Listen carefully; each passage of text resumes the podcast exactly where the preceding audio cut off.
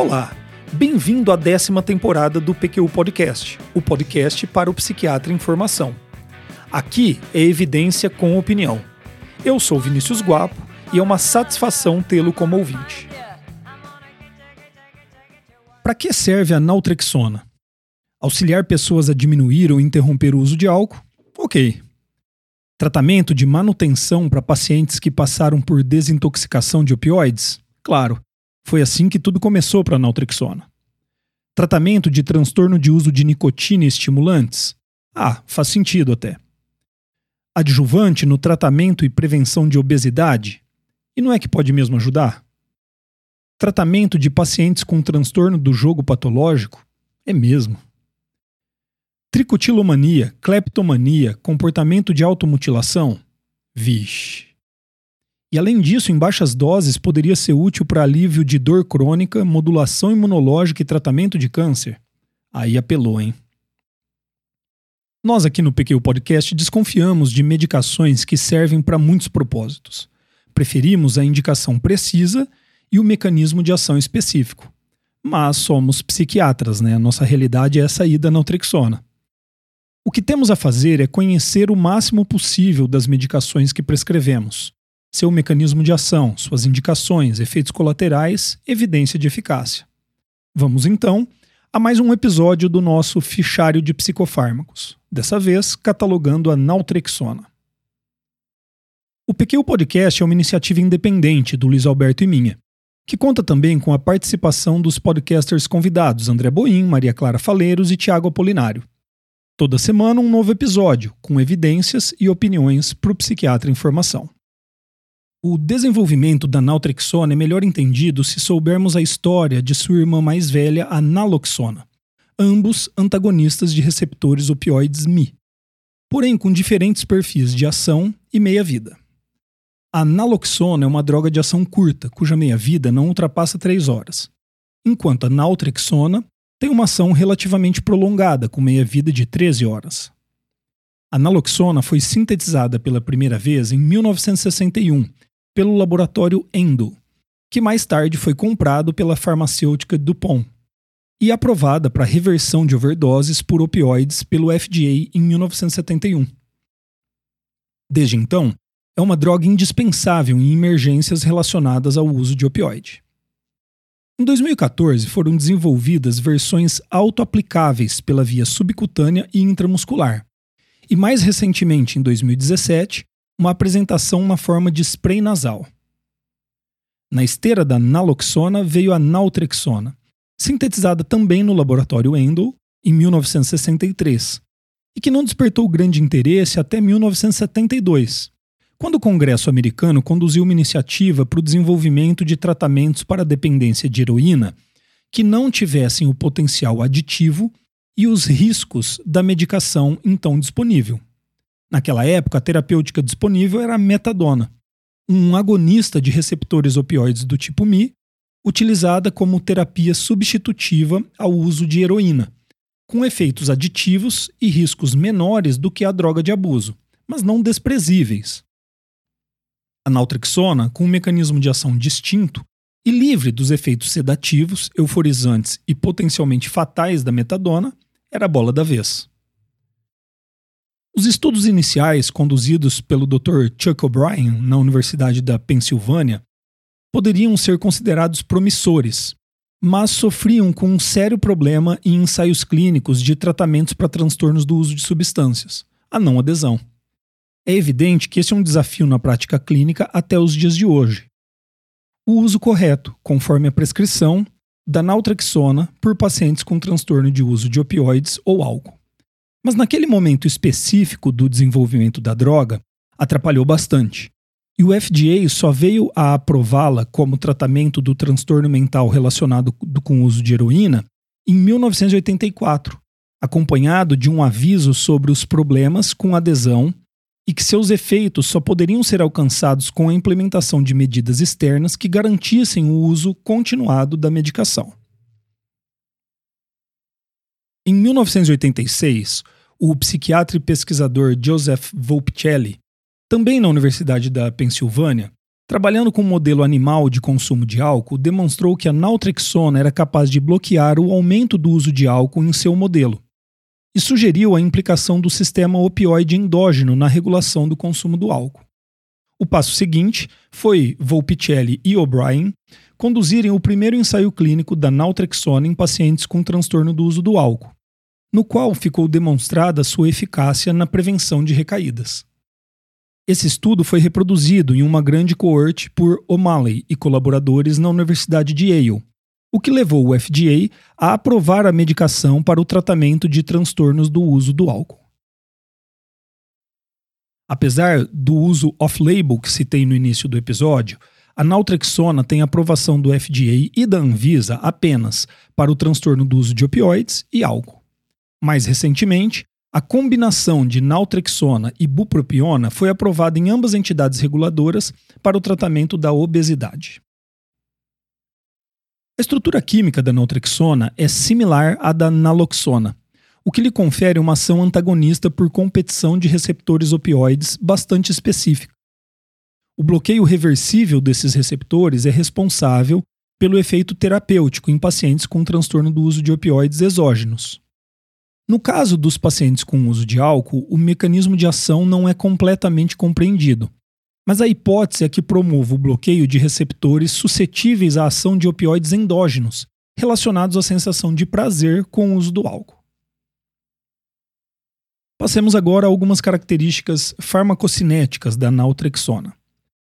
Apesar de ser rapidamente absorvida após a ingestão oral e atingir pico plasmático em uma hora, ela tem uma biodisponibilidade estimada entre 5% e 40% apenas, devido a um importante efeito de primeira passagem hepática. O metabólito ativo beta-naltrexol tem efeito terapêutico tão importante quanto o da naltrexona. Tanto a naltrexona quanto o metabólito ativo são excretados primariamente pelo rim. A meia-vida da naltrexona é de 4 horas e do beta-naltrexol 13. A naltrexona pode estar relacionada à hepatotoxicidade, particularmente em pacientes com problemas hepáticos pré-existentes, situação muito comum entre pacientes com transtorno do uso de álcool. É prudente que transaminases sejam medidas antes do início da medicação e durante seu uso. Não há estudos que confirmem ou descartem a teratogenicidade da naltrexona em humanos. O uso em animais não mostrou esse efeito, mas foi relacionado com perda fetal precoce em ratas e coelhas. O uso em gestantes deve ser evitado e levado adiante apenas em casos em que os benefícios do uso claramente suplantem os riscos. Em nossa prática, nunca fizemos o uso de naltrexona em gestantes até o momento. Os ensaios clínicos que embasam o uso da naltrexona no tratamento do transtorno do uso de opioides são poucos. Em uma revisão publicada em 2016, Abujoud e Salamé encontraram apenas quatro ensaios clínicos, sendo que apenas dois tinham resultados positivos. Apesar desta escassez, os seguintes achados são relevantes. O efeito benéfico é moderado.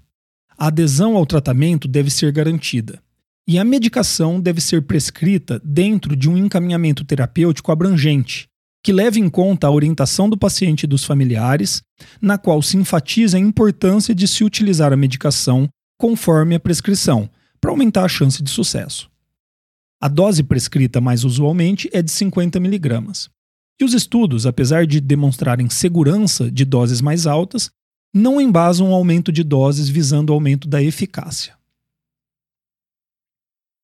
Dois ensaios clínicos foram localizados na revisão citada para o uso de naltrexona de liberação estendida em pacientes com transtorno do uso de opioides. Os resultados são positivos e a dose aprovada pelo FDA é de 380 mg por mês. Essa formulação não está disponível no Brasil. Principal efeito da naltrexona em pacientes com transtorno do uso do álcool é de atenuação do estímulo nos circuitos cerebrais que fazem parte do denominado sistema de recompensa, implicado na manutenção do uso da substância. E esse seria o mecanismo responsável pelo seu efeito terapêutico. Além disso, um efeito secundário, porém importante, é a diminuição da necessidade de consumir álcool. O resultado prático desse efeito é que muitos ensaios clínicos mostram o benefício da naltrexona em uma série de desfechos clinicamente relevantes, como a intensidade da vontade de beber, a frequência do uso de bebida, o tempo até uma recaída, a intensidade do uso da bebida uma vez iniciado um episódio de beber, dias sem beber e mesmo abstinência duradoura. Ainda mais relevante, uma meta-análise publicada em 2014 por Jonas e colaboradores, avaliando uma amostra de mais de 9 mil pacientes, mostrou que a naltrexona diminuiu a probabilidade do paciente retomar o padrão de beber pesado, bem como a frequência de voltar a beber de maneira geral. Existem ensaios clínicos bem conduzidos com resultados negativos, mas, a nosso ver, é inquestionável o efeito benéfico da naltrexona em pacientes com transtorno do uso do álcool. Por outro lado, reconhecemos que ele é de moderado a pequeno esse efeito, com um N para tratar entre 9 e 12. E nunca é demais repetir, o efeito só se faz evidente quando associado a um encaminhamento terapêutico adequado, cuidando do maior número possível de fatores envolvidos no hábito de beber daquele paciente em particular. Novamente, vale citar que, apesar de não termos disponível no Brasil a formulação de liberação estendida injetável com aplicações mensais, os dados são animadores quanto à sua eficácia, mas o preço não muito. O Luiz Alberto me alertou também sobre a existência de implantes de naltrexona que liberam naltrexona gradualmente durante até seis meses. Realmente, esses dispositivos estão disponíveis nos Estados Unidos, apesar de não terem sido aprovados pelo FDA. A ideia é boa, mas certamente precisa ser adequadamente testada. Os efeitos colaterais da naltrexona são tipicamente pouco frequentes e de baixa intensidade. Mesmo assim, a meta-análise de Jonas e colaboradores mostrou maior taxa de abandono do tratamento em pacientes utilizando naltrexona do que placebo. Apesar de poder ocorrer dores de cabeça, tontura, irritabilidade, ansiedade, fadiga e sonolência, o sintoma colateral mais comum, tanto nos ensaios clínicos como na prática, é a náusea. Tipicamente leve e tolerável. Em alguns pacientes, pode ser intensa e disfuncional, chegando a impedir a continuação do uso da medicação. Em nossa prática, a naltrexona é útil no tratamento de pacientes com transtornos do uso de álcool e opioides. Além disso, a associação naltrexona e bupropiona tem mostrado resultados promissores e ganhado espaço no tratamento de pacientes com obesidade. Mas esse é um tema para outro episódio do PQ Podcast. Nossa experiência com naltrexona no tratamento de pacientes com abuso de opioides não é grande. Com muito maior frequência, prescrevemos-la como parte do tratamento de pacientes com transtorno do uso de álcool. Em ambas as situações, um encaminhamento terapêutico abrangente se faz necessário. E há de se garantir que o paciente esteja abstinente de opioides por sete dias antes de se iniciar na naltrexona, sob o risco de se desencadear uma síndrome de abstinência que pode ser grave. Especificamente para os pacientes com problemas relacionados ao uso de álcool, eu costumo explicar a ação esperada da naltrexona, de diminuir a necessidade, vontade de beber, e principalmente proporcionar sensação de saciedade precoce e diminuição da experiência prazerosa ao beber.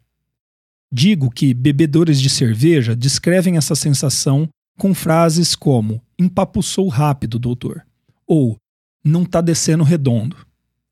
Digo também que esse efeito não é absoluto e que se o paciente insistir em continuar bebendo, será capaz de suplantar o efeito da medicação e acabará exagerando na bebida. Depois de uma ou duas consultas, usando estratégias de entrevista motivacional, estabeleço com o paciente um plano de ação. Nesse plano, estipulamos os objetivos: é abstinência completa ou apenas a diminuição da frequência e intensidade do uso da bebida. Também a equipe de profissionais envolvida: psiquiatra, médico generalista, psicólogo, assistente social, por exemplo. Com atividades e campos de atuação bem delimitados. A rede de apoio familiar e social com que poderemos contar também fica estipulada.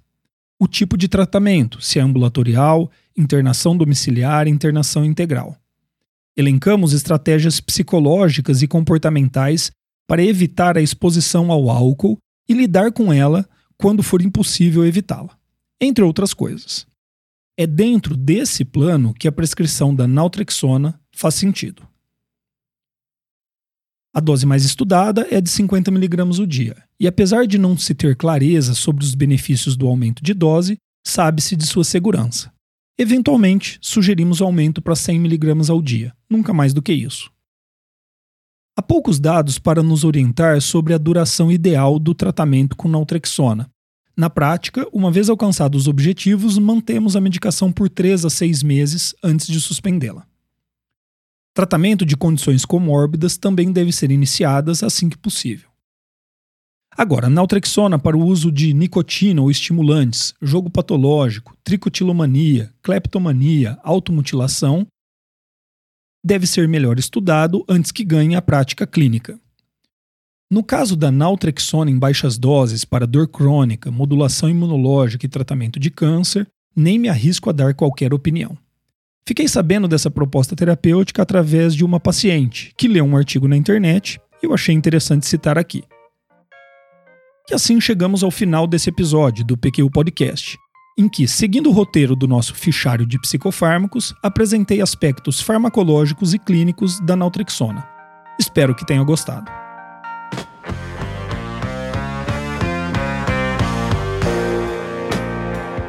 Acesse a nossa página no Facebook e siga-nos no Instagram para ficar por dentro de tudo o que acontece no PQU Podcast. Confira em www.pqpodcast.com.br todos os episódios já publicados, com as respectivas referências, organizados por data, autor e sessão. Agradecemos sua atenção.